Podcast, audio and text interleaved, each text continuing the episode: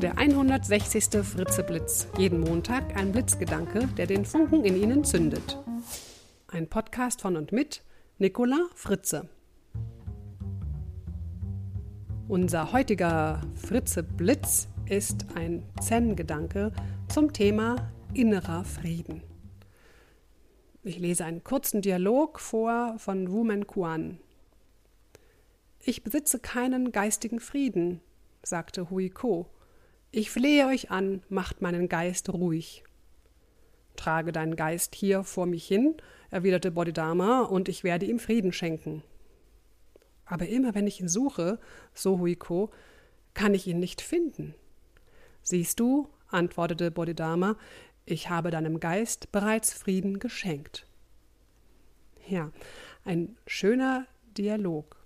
Er bekundet die Grundansicht des Zen, dass wir keinen inneren Frieden finden werden, sofern wir ihn immer im Visier haben, sofern wir ihn als also so zu einer Art Objekt unseres Wollens machen, solange wir uns danach sehnen.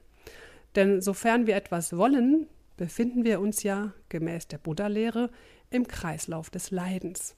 Der richtige Ansatz besteht vielmehr in der entspannten Aufmerksamkeit.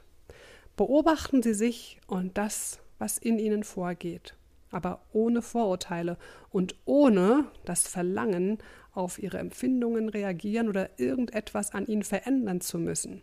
Das ist gar nicht einfach.